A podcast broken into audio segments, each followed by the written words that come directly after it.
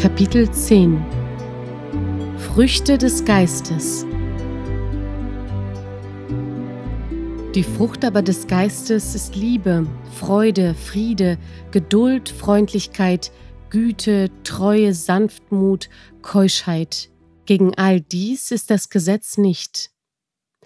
Denn das Reich Gottes ist nicht Essen und Trinken, sondern Gerechtigkeit und Friede und Freude in dem Heiligen Geist. Wer darin Christus dient, der ist Gott wohlgefällig und bei den Menschen geachtet. Wer das Reich Gottes in sich aufgenommen hat, der ist gerecht. Alle Taten und Handlungen, die eigene Rede, das Verhalten und der Umgang mit anderen Menschen, all das ist immer nach der Wahrheit. Es gibt keine Lüge, keine Gewalt, nichts Böses hat mehr Platz. Wer das Reich Gottes in sich aufgenommen hat, der hat Frieden und Ruhe. Es gibt keine Feindschaft. Das Verhältnis zu allen Menschen ist immer in Liebe, herzlich und achtungsvoll, ohne Ansehen der Person und Heuchelei. Wer das Reich Gottes in sich aufgenommen hat, der hat Freude.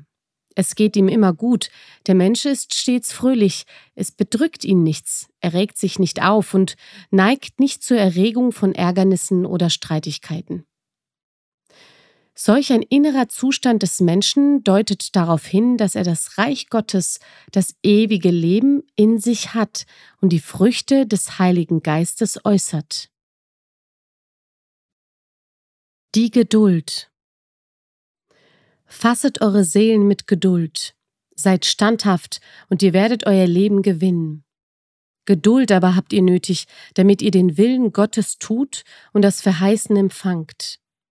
Dulden wir, so werden wir mitherrschen. Diese drei Verse verdeutlichen die große Bedeutung der Geduld im Leben eines Christen. Ohne Geduld kann man seine Seele nicht erretten. Ohne Geduld kann man den Willen Gottes nicht erfüllen und nicht mit ihm herrschen. Es ist vollkommen offensichtlich, dass ein Mensch ohne Geduld keine Errettung hat und das Himmelreich nicht erlangen kann. Daher ist es sehr wichtig und auch notwendig zu verstehen, was die Geduld überhaupt ist und zu wissen, ob man die Geduld in sich trägt oder nicht. Dass es die Geduld als solche gibt, wissen alle Menschen, weil jeder Mensch sich gedulden muss. Doch sich gedulden zu müssen, ist in dieser Welt eine eher unerwünschte Erscheinung. Die Menschen möchten sich nicht gedulden, doch sie müssen es. Und in solchen Momenten wünschen sie sich sehr, dass das Gedulden ein Ende nimmt, damit sie sich wieder freuen können. Die Geduld wird unmittelbar mit Entbehrungen in Verbindung gebracht, mit Trauer und Schmerz, mit Leid, vielleicht auch mit negativen Erlebnissen sowohl in der Familie als auch auf der Arbeit. Der Vorgesetzte ist unfreundlich, die Kollegen unvernünftig und so weiter. Deshalb sehnen sich die Menschen danach, der Situation, in der man sich unfreiwillig befindet, so schnell wie möglich ein Ende zu setzen. Die Geduld im Leben eines Menschen ist also nicht wegzudenken. Sie ist ein unverzichtbarer Bestandteil unseres Lebens. Doch was ist die Geduld? Woher kommt sie? Die Bibel offenbart uns sehr viel über die Geduld. Wir rühmen uns auch der Trübsale, dieweil wir wissen, dass Trübsal Geduld bringt. Geduld aber bringt Erfahrung, Erfahrung aber bringt Hoffnung, Hoffnung aber lässt nicht zu Schanden werden. Die wir halten an der angebotenen Hoffnung. Diese haben wir als einen sicheren und festen Anker unserer Seele. Die Geduld ist eine wichtige Voraussetzung für die Errettung der eigenen Seele. Die Geduld aber soll ihr Werk tun bis ans Ende, damit ihr vollkommen und unversehrt seid und kein Mangel an euch sei. Für den Menschen dieser Welt ist das Gedulden kein wünschenswerter Zustand. Für den Christen hingegen ist es ein unverzichtbarer Teil seines Glaubens und muss die vollkommene Wirkung entfalten. Sie muss wachsen und sich vermehren, ansonsten wird das ewige Leben in einem Christen nicht fruchten. Für den Gläubigen darf es keinesfalls befremdlich erscheinen, wenn er vieles in seinem Leben ertragen muss, weil die Geduld weitere kostbare Früchte wie Demut, Sanftmut und so mit sich bringt. Deswegen muss ein Christ im Gegensatz zu einem irdischen Menschen nach der Geduld streben. Die Frucht aber des Geistes ist Liebe, Freude, Friede, Geduld. Gott selbst ist der Gott der Geduld. Und so erfahren wir, dass Geduld ein Bestandteil von Gottes Wesen ist und das Geheimnis der Unsterblichkeit in sich trägt. Das Wort im 1. Korinther Kapitel 13 bestätigt dies. Die Liebe hört niemals auf. Das ist auch verständlich, denn Gott selbst ist die Liebe. Die Liebe ist das Band der Vollkommenheit, welcher auch Geduld mit sich bringt, oder anders gesagt, die Liebe besteht aus Geduld, Demut, Sanftmut, Friede, Freude, Hoffnung. Die Liebe ist Gott selbst, sein ewiges, unvergängliches Wesen. Gott ist unsichtbar, folglich ist auch die Geduld unsichtbar. Kann man sie überhaupt fühlen, mit den Händen ertasten? Alle wissen, dass es sie gibt, doch es ist unmöglich, die Geduld zu fühlen, sie mit den physischen Augen zu betrachten. Dennoch wird sie sichtbar, und zwar durch die Frucht, die der Mensch äußert. Jeder Mensch verfügt über die Eigenschaft, sich zu gedulden, da er nach dem Bilde Gottes erschaffen ist. Die menschliche Geduld ist aber irdisch nach dem Gesetz. Davon gibt es viele Beispiele im Alten Testament. Oft ist es jedoch so, dass die Geduld nach dem Gesetz, nach dem Buchstaben man muss sich gedulden, mit der wahrhaftigen Geduld, welche das Wesen Gottes ist, verwechselt wird. Der Herr hat uns nach seiner Gnade und Liebe die wahrhaftige Geduld, welche er selbst ist, offenbart, nämlich indem er in uns lebt. Er ist zu unserem Geist geworden, zu unserem Gewissen. Unsere Geduld ist seine Geduld. Das heißt, Jesus Christus ist meine Geduld, sie ist unsterblich, daher habe ich des Herrn Unsterblichkeit. Ich bin der göttlichen Natur teilhaftig geworden, indem ich den Glauben nach Gottes Wahrheit angenommen habe. Alle Menschen schätzen Eigenschaften wie Liebe, Geduld und Demut. Ein solcher Mensch wird von den anderen gemocht. Doch warum fällt es so schwer, Liebe, Geduld und Demut zu äußern, wenn eigentlich jeder versteht, dass genau diese Eigenschaften wichtig und gut sind? Weil die Menschen nicht imstande sind, dies zu äußern. Wir Christen, die die Wahrheit erkannt haben, kennen die Antwort auf diese Frage. Gott ist Geist. Er besteht aus diesen Eigenschaften. Das heißt, Gott ist Liebe, Gott ist Geduld, Demut, Sanftmut, Friede, Freude, Glauben, Hoffnung, Mäßigkeit. Nur wenn ein Mensch Gott zu seinem Leben macht und durch ihn lebt, sich der Macht Gottes hingibt, damit Gott führt und lenkt, also im Menschen wirkt, nur dann äußert der Mensch die echten Früchte der Unsterblichkeit. Denn welche der Geist Gottes treibt, die sind Gottes Kinder. Wer aber Christi Geist nicht hat, der ist nicht sein. Wer Gott ablehnt und nicht an ihn glaubt, wird diese Eigenschaften nie haben und äußern können. Diejenigen, die an Gott glauben, doch ihn nicht in ihrem Gewissen haben, zeigen diese Eigenschaften aus ihren eigenen Anstrengungen heraus, nach dem Gesetz, das sind tote Werke, das ist nicht das ewige Leben. Diese Menschen wurden betrogen. Die Lüge des Teufels besteht darin, dass er dem Menschen einredet, man solle geduldig sein, sanftmütig, demütig, man muss sich darum bemühen und sich anstrengen. Doch im passenden Augenblick offenbart er sich im Menschen durch Wut, Zorn, Verärgerung und so weiter. Und anschließend beruhigt er einen. Das kommt vor, Macht nichts. Gott ist barmherzig, er verzeiht dir. Reiß dich zusammen, beherrsche dich, sei wachsam, streng dich an und du wirst geduldig sein. Und dann wiederholt sich alles wieder und wieder und es ist immer dasselbe. Was für eine schreckliche Katastrophe wird den Menschen erwarten, wenn er unter dem Gesetz steht, sich sehr bemüht, doch in der Tat nicht von Gott geboren ist und das Wesen Gottes nicht im Glauben aufgenommen hat. Eines sollte uns allen klar sein, und zwar, dass die Geduld in uns wächst und sich durch Leiden stärkt. Wir rühmen uns auch der Trübsale, dieweil wir wissen, dass Trübsal Geduld bringt. Meine lieben Brüder, erachtet es für lauter Freude, wenn ihr in mancherlei Anfechtungen fallt, und wisst, dass euer Glaube, wenn er bewährt ist, Geduld wirkt. Die vollkommene Wirkung der Geduld ist überall und in allem notwendig, angefangen von den großen Taten bis zu den kleinsten alltäglichen Dingen untereinander, zwischen uns Gläubigen. Sie ist auch dafür notwendig, um festzubleiben und den eigenen Lauf zu vollenden, den Glauben bis zum Schluss zu bewahren, womöglich sogar bis zum Tod als Märtyrer. Lasst uns den Herrn Jesus Christus zu unserer Geduld machen, um den Kampf, der uns verordnet ist, durch Geduld zu vollbringen.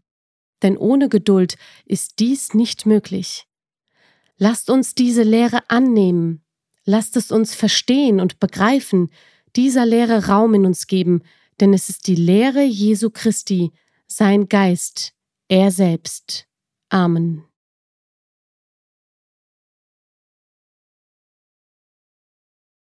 die Sanftmut und die Demut.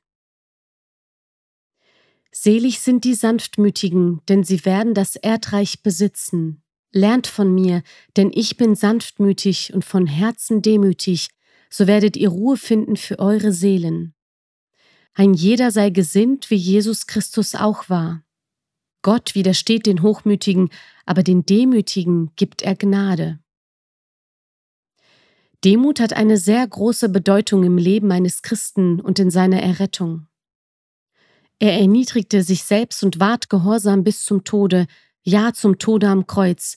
Darum hat ihn auch Gott erhöht und hat ihm den Namen gegeben, der über alle Namen ist, dass in dem Namen Jesu sich beugen sollen aller derer Knie, die im Himmel und auf Erden und unter der Erde sind, und alle Zungen bekennen sollen, dass Jesus Christus der Herr ist, zur Ehre Gottes des Vaters. Demut geht mit Selbstverleugnung und Selbsterniedrigung einher, so wie es auch der Herr getan hat. Das bedeutet, dass ein Mensch ohne Demut keine Gnade erhalten kann, weil in ihm der Stolz lebt und Gott widersteht den Hochmütigen. Demut ist etwas sehr Großes, doch der Herr hat aus irgendeinem Grund nicht gesagt, selig sind die Demütigen, sondern selig sind die Sanftmütigen. Denn gerade die Sanftmütigen haben zwei große Verheißungen. Selig sind sie und sie werden das Erdreich besitzen. Natürlich konnte der Herr nicht diese physische Erde, auf welcher wir leben, gemeint haben, denn er lehrte, Himmel und Erde werden vergehen, die Erde und die Werke, die darauf sind, werden ihr Urteil finden. Wir warten aber auf einen neuen Himmel und eine neue Erde nach seiner Verheißung, in denen Gerechtigkeit wohnt. Diese Erde, meinte der Herr, als er sagte, dass die Sanftmütigen das Erdreich besitzen werden. Doch was ist Sanftmut? Die Antwort darauf ist schnell zu finden, wenn man den Brief an die Galater Kapitel 5, Verse 22 bis 23 aufschlägt, wo klar und deutlich gesagt wird, die Frucht aber des Geistes ist Sanftmut, Keuschheit, gegen all dies ist das Gesetz nicht. Daraus wird deutlich, dass Sanftmut die Frucht des Geistes eines Menschen ist, in dessen Geist Jesus Christus wohnt. Es bedeutet, dass Sanftmut eine geistliche Erscheinung ist, welche Gott gehört. Ich bin sanftmütig, sagte der Herr. Folglich ist Sanftmut das Wesen des Heiligen Geistes, und das wiederum bedeutet, dass Sanftmut der göttliche Geist ist oder sein Bestandteil, also ein Bestandteil der Unsterblichkeit. Somit ist die wahrhaftige Sanftmut das Wesen Gottes, das Wesen seiner Gottseligkeit, welches die Unsterblichkeit in sich trägt. Wenn ein Mensch Jesus Christus in sich aufnimmt und ihn zu seinem Gewissen macht, hat er auch die Sanftmut aufgenommen, welche zwei Verheißungen der Ewigkeit hat. Glückseligkeit und ein unvergängliches, unverwegliches Erbe, das für uns aufbewahrt wird im Himmel, die wir aus Gottes Macht durch den Glauben bewahrt werden, zur Seligkeit. Wir sollten verstehen, dass nur diejenigen durch Gottes Macht bewahrt werden, die im Glauben nach der Wahrheit unseres Herrn und Gottes bleiben. Wir haben nun verstanden, was die wahre Sanftmut gemäß der Lehre unseres Herrn Jesus Christus bedeutet. Doch wie äußert sich diese? Sanftmut zeigt sich in der Rede, beim Gespräch, bei Unterweisungen und Ermahnungen. Die Heilige Schrift offenbart uns. Eine linde Antwort stillt den Zorn. Eine linde Zunge ist ein Baum des Lebens. Seid alle Zeit bereit zur Verantwortung vor jedermann mit Sanftmut und Gottesfurcht. Wer ist weise und klug unter euch? Der zeige mit seinem guten Wandel seine Werke in Sanftmut und Weisheit. Aus diesen Bibelstellen wird klar, dass Sanftmut durch die Zunge des Menschen geäußert wird und unmittelbar damit verbunden ist. Und da die Zunge mit beteiligt ist, wird sofort klar, warum der Herr die Sanftmut so betont und ihr die größte Verheißung der Glückseligkeit gegeben hat. Denn die Zunge ist ein kleines Glied, schreibt Jakobus im dritten Kapitel, doch sie richtet große Dinge an. Sie befleckt den ganzen Leib und zündet die ganze Welt an und ist selbst von der Hölle entzündet. Wo befindet sich diese Hölle? In unserem Gewissen, wenn Christus nicht zu unserem Gewissen geworden ist. Aber die Zunge kann kein Mensch zähmen, das unruhige Übel voll tödlichen Giftes. Der Zustand der Zunge kann weder durch das Gesetz noch durch Strafe verändert werden, auch ist ein Mensch nur eine Zeit lang in der Lage, seine Zunge zu zähmen. Letztendlich äußert die Zunge nur das, was im Gewissen eines Menschen lebt, weshalb sie früher oder später genau das zum Ausdruck bringen wird. Es gibt nur eine Möglichkeit, diesen Zustand zu verändern, mit dem Herrn Jesus Christus am Kreuz von Golgatha für die Lüge zu sterben, durch den Glauben an den Herrn den Teufel aus sich hinauszutreiben und durch ihn, unseren Herrn, sich von aller Ungerechtigkeit zu reinigen, damit man nicht im Wort sündigt. Das heißt, dass in der Auslegung des Wortes keine Lüge durch unseren Mund geht, damit es in der Lehre unseres Glaubens keine Lüge gibt. Ein solcher Mensch ist vollkommen, der auch seinen ganzen Leib im Zaum halten kann, schreibt Jakobus. Sanftmut hat eine essentielle Bedeutung, denn unser Herr Jesus Christus sagte, aus deinen Worten wirst du gerechtfertigt werden und aus deinen Worten wirst du verdammt werden. Sanftmut ist Weisheit, die von oben herabkommt. Wer ist weise und klug unter euch, der zeige mit seinem guten Wandel seine Werke in Sanftmut und Weisheit. Habt ihr aber bitter Neid und Streit in eurem Herzen, so rühmt euch nicht und lügt nicht der Wahrheit zuwider. Das ist nicht die Weisheit, die von oben herabkommt, sondern sie ist irdisch niedrig und teuflisch. Tod und Leben stehen in der Zunge Gewalt, sprach Salomo aus Weisheit, die ihm Gott gegeben hat. Man könnte noch viele Bibelstellen aufzählen, die zeigen, wie lebenswichtig es ist, sich mit Sanftmut zu bekleiden. Als Apostel Paulus Timotheus ermahnte, den guten Kampf des Glaubens zu kämpfen, forderte er ihn auf, auch der Sanftmut nachzujagen. Aus dem oben geschilderten kann jeder, der es liest und sich darin vertieft, die Lehre von der Sanftmut verstehen. Gehen wir nun zum Thema Demut über, weil Demut ebenso das Wesen Gottes ist. Das Wesen Gottes ist ein Ganzes, nicht Teilbares, die einzelnen Eigenschaften sind untrennbar miteinander verbunden. Dort, wo es Sanftmut gibt, gibt es unbedingt auch Demut. Dort, wo es Demut gibt, gibt es unbedingt auch Geduld. Dort, wo Geduld ist, ist auch Enthaltsamkeit. Apostel Petrus schreibt, so wendet alle Mühe daran und erweist in eurem Glauben Tugend und in der Tugend Erkenntnis und in der Erkenntnis Mäßigkeit und in der Mäßigkeit Geduld und in der Geduld Frömmigkeit und in der Frömmigkeit brüderliche Liebe und in der brüderlichen Liebe die Liebe zu allen Menschen. Um die Unsterblichkeit und die Herrlichkeit unseres Herrn zu erlangen, ist es unumgänglich, Demut zu haben. Ohne Demut gibt es kein richtiges Leben, keinen richtigen Glauben und auch keinen richtigen Wandel auf dem Wege der Wahrheit. Demut ist eine der wichtigsten Erscheinungen in der Errettung eines Menschen. Denn ohne Demut kann der Mensch nicht gerettet werden, er kann nicht Gott wohlgefällig werden. Der Herr selbst sagte, Nehmt auf euch mein Joch und lernt von mir, denn ich bin sanftmütig und von Herzen demütig, so werdet ihr Ruhe finden für eure Seelen. Und wenn wir es nicht lernen, finden wir keine Ruhe. Dort, wo es keine Ruhe gibt, gibt es keinen Frieden, und wo es keinen Frieden gibt, gibt es keine Freude. Und dort, wo es keine Freude gibt, gibt es auch keine Gerechtigkeit, keinen richtigen Glauben und keine richtige Hoffnung. Folglich wandelt ein solcher Mensch in der Finsternis. Die Heilige Schrift offenbart über die Demut etwas überaus Großes. Der Lohn der Demut und der Furcht des Herrn ist Reichtum, Ehre und Leben. Der Weisheit Anfang ist die Furcht des Herrn und den Heiligen erkennen, das ist Verstand. Die Furcht des Herrn ist rein und bleibt ewiglich. Durch die Furcht des Herrn meidet man das Böse. O welch eine Tiefe des Reichtums, beides der Weisheit und der Erkenntnis Gottes. Die er aber gerecht gemacht hat, die hat er auch verherrlicht. Von welchem Reichtum spricht hier die Bibel? Von welcher Herrlichkeit ist hier die Rede? Und welches Leben ist denn gemeint? Natürlich das ewige Leben, und all das folgt der Demut. Achtet mal auf diesen Vers. Denn so spricht der Hohe und Erhabene, der ewig wohnt, dessen Name heilig ist. Ich wohne in der Höhe und im Heiligtum und bei denen, die zerschlagenen und demütigen Geistes sind, auf dass ich erquicke den Geist der Gedemütigten und das Herz der Zerschlagenen. Demut errettet und ändert vollkommen die Haltung Gottes gegenüber dem Menschen. Demütigt man sich dagegen nicht und bleibt halsstarrig, ist es das Verderben. Demütigt euch vor dem Herrn, so wird er euch erhöhen, schrieb Jakobus. Auch Apostel Petrus hat darüber geschrieben in 1. Petrus Kapitel 5, Vers 6. Was ist denn nun Demut und wie äußert sie sich?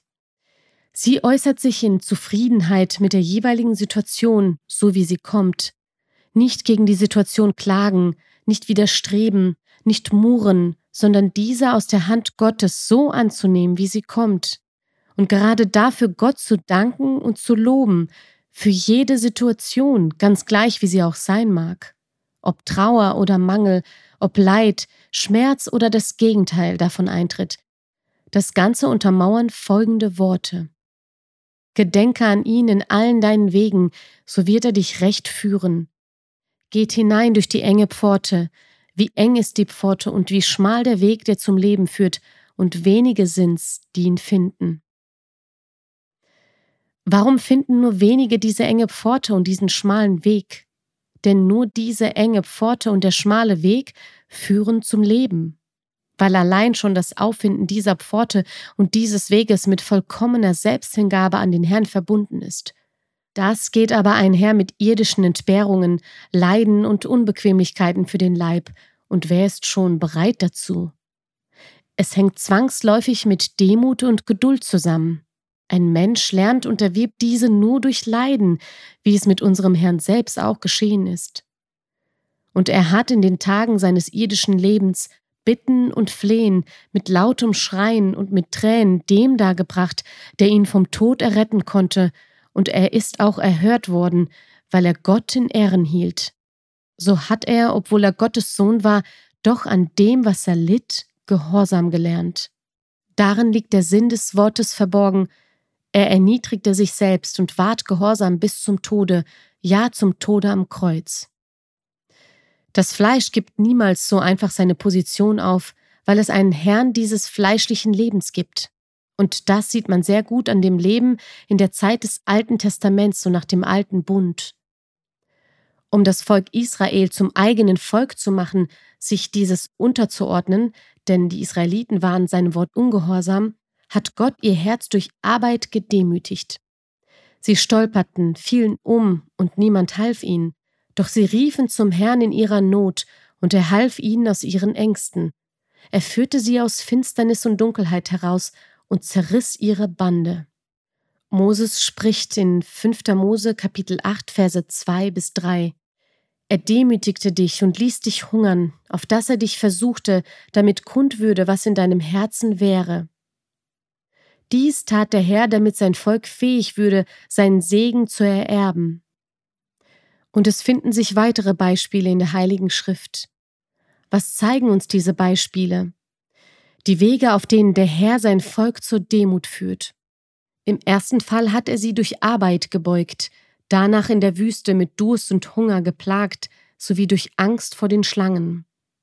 Im zweiten Fall haben die Feinde sie überfallen, in Gefangenschaft genommen und gequält.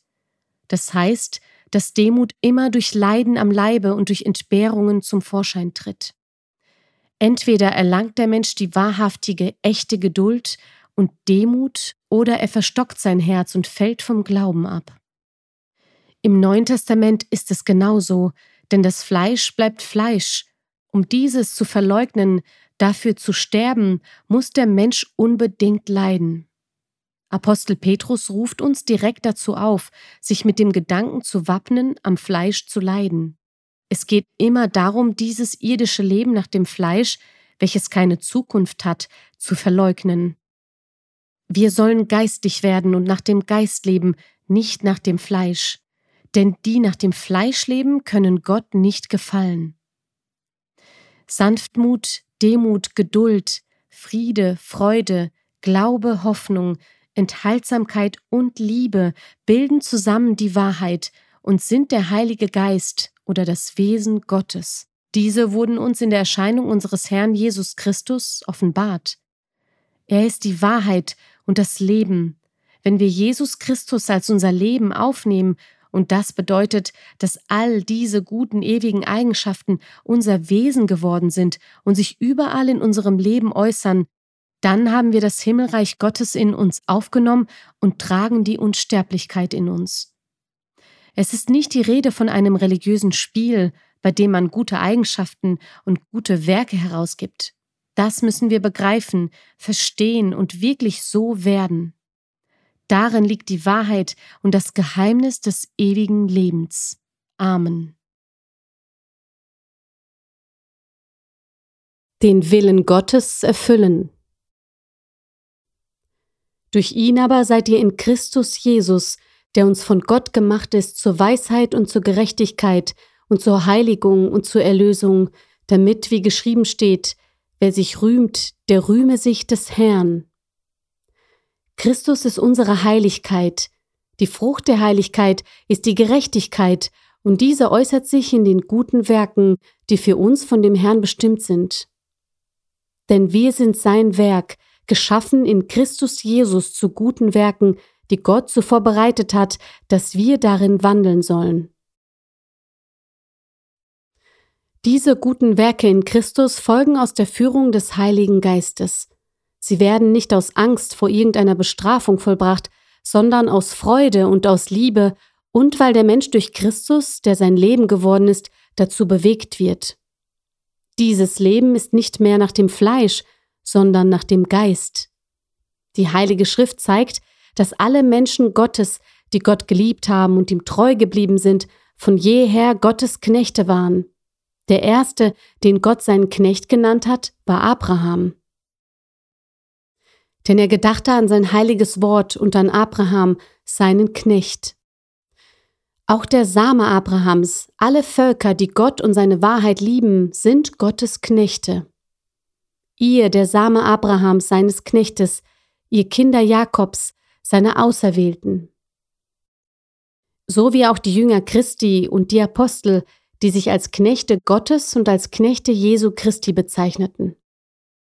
Oder wisst ihr nicht, dass euer Leib ein Tempel des Heiligen Geistes ist, der in euch ist und den ihr von Gott habt, und dass ihr nicht euch selbst gehört? So steht nun fest, umgürtet an euren Lenden mit Wahrheit und eure Lichter brennen und seid gleich den Menschen, die auf ihren Herrn warten, wann er aufbrechen wird von der Hochzeit, damit, wenn er kommt und anklopft, sie ihm sogleich auftun. Selig sind die Knechte, die der Herr, wenn er kommt, wachend findet. Und wenn er kommt in der zweiten oder in der dritten Nachtwache und findet so, selig sind sie.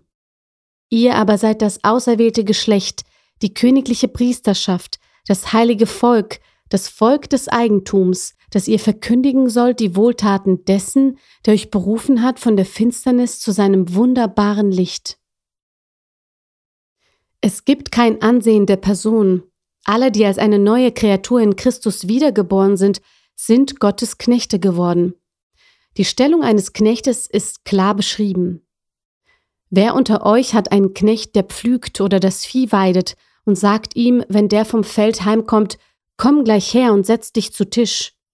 Wird er nicht vielmehr zu ihm sagen, Bereite mir das Abendessen, schürze dich und diene mir, bis ich gegessen und getrunken habe. Danach sollst du auch essen und trinken. Dankt er etwa dem Knecht, dass er getan hat, was befohlen war? So auch ihr, wenn ihr alles getan habt, was euch befohlen ist, so sprecht. Wir sind unnütze Knechte, wir haben getan, was wir zu tun schuldig waren.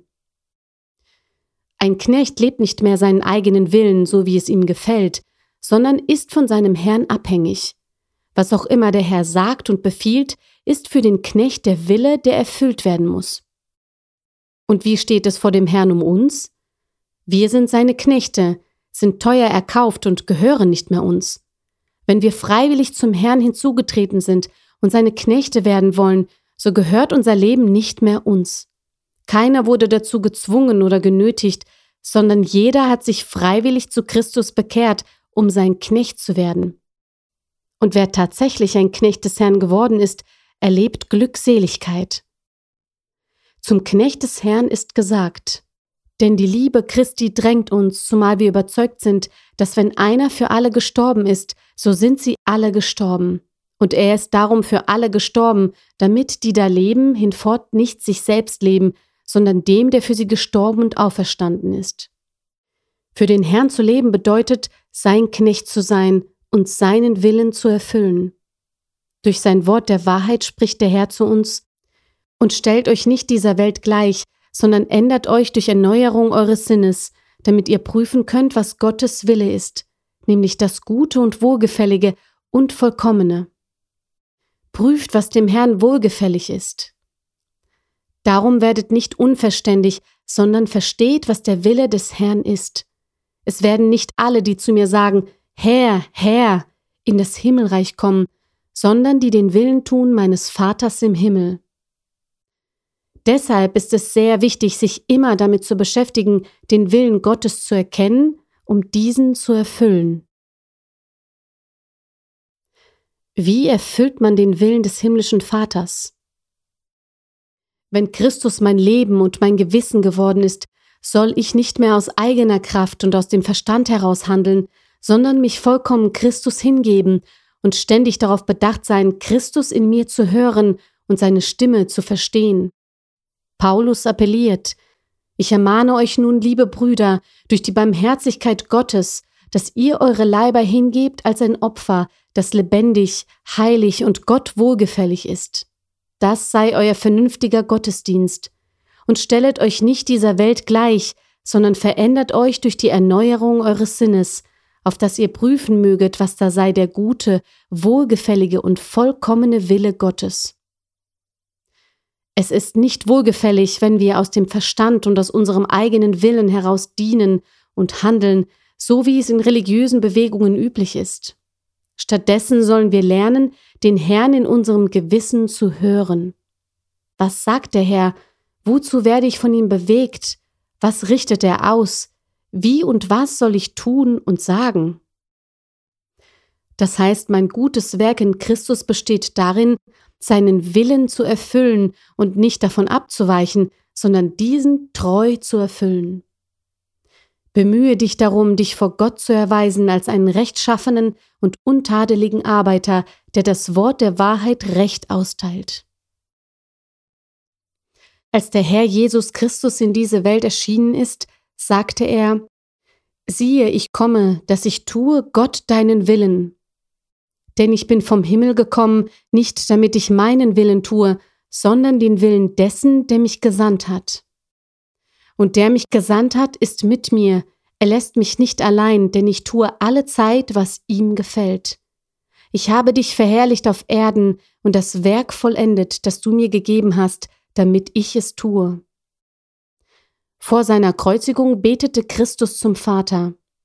Vater, willst du, so nimm diesen Kelch von mir, doch nicht mein, sondern dein Wille geschehe. Das Heimtückische daran ist, dass ein Mensch imstande ist, die Lehre des Herrn sehr gut zu verstehen und sie rein nach dem Buchstaben mit seinem Verstand und seinem Willen zu befolgen. So war es nach dem Gesetz Mose, doch damit wird der Wille Gottes nicht erfüllt. Das Neue Testament, die Lehre Jesu Christi, ist ein Dienst nach dem Geist der uns auch tüchtig gemacht hat zu Dienern des neuen Bundes, nicht des Buchstabens, sondern des Geistes. Denn der Buchstabe tötet, aber der Geist macht lebendig. Der Dienst nach dem Geist ist das Leben nach dem Gewissen, in dem Jesus Christus lebt. Es beginnt mit dem richtigen Glauben. Wenn man in der Lehre des Herrn im wahrhaftigen, reinen Glauben bleibt, erkennt man die Lehre der reinen Wahrheit. Dadurch, dass der Mensch in diesem reinen Wort verbleibt, ändern sich die Gefühle bzw. Sinne. Ein jeglicher sei gesinnt, wie Jesus Christus auch war. Das bezieht sich besonders auf die Selbsterkenntnis, Selbstverleugnung, Demut, sanften Geistes sein, zu nichts werden und sein Kreuz, den Tod mit Christus aufnehmen. Danach folgt, ein Wiedergeborener hört die Stimme des Herrn in sich. Denn die geistliche Erscheinung äußert sich als erstes in den Gefühlen Liebe, Friede, Freude, Geduld. Wenn diese da sind, sind es die Gefühle Gottes. Und ich bete darum, dass eure Liebe immer noch reicher werde an Erkenntnis und aller Erfahrung, so dass ihr prüfen könnt, was das Beste sei, damit ihr lauter und unanstößig seid für den Tag Christi. Die durch den Gebrauch geübte Sinne haben und Gutes und Böses unterscheiden können. Hab Acht auf dich selbst und auf die Lehre, beharre in diesen Stücken, denn wenn du das tust, wirst du dich selbst retten und die, die dich hören. Mit sich selbst ständig beschäftigt sein, ehrlich zu sich sein, sich so lange bemühen und darum ringen, bis man es ergreift und lernt, den Herrn zu hören und sich von ihm leiten zu lassen. Die gesamte Lehre des Neuen Testamentes unseres Herrn Jesus Christus ist dazu gegeben. Niemals schweigt der Herr im Gewissen, selbst wenn man keine Bewegung im Inneren und keinen Drang zu einer bestimmten Handlung verspürt, so verbleiben Gottes Frieden und Freude immerwährend. Denn diese sind bereits Ausdruck von Gottes Sprechen im Gewissen des Menschen. Denn das Reich Gottes ist nicht Essen und Trinken, sondern Gerechtigkeit und Friede und Freude in dem Heiligen Geist. Die Frucht aber des Geistes ist Liebe, Freude, Friede, Geduld, Freundlichkeit, Güte, Treue, Sanftmut, Keuschheit. Gegen all dies ist das Gesetz nicht. Wer darin Christus dient, der ist Gott wohlgefällig und bei den Menschen geachtet. Der wahrhaftige Wille Gottes für uns ist, wir sind Werkzeuge in seinen Händen, mit denen er seinen Willen ausführt. Er leitet uns durch seine Kraft und seinen Geist, der in uns wohnt.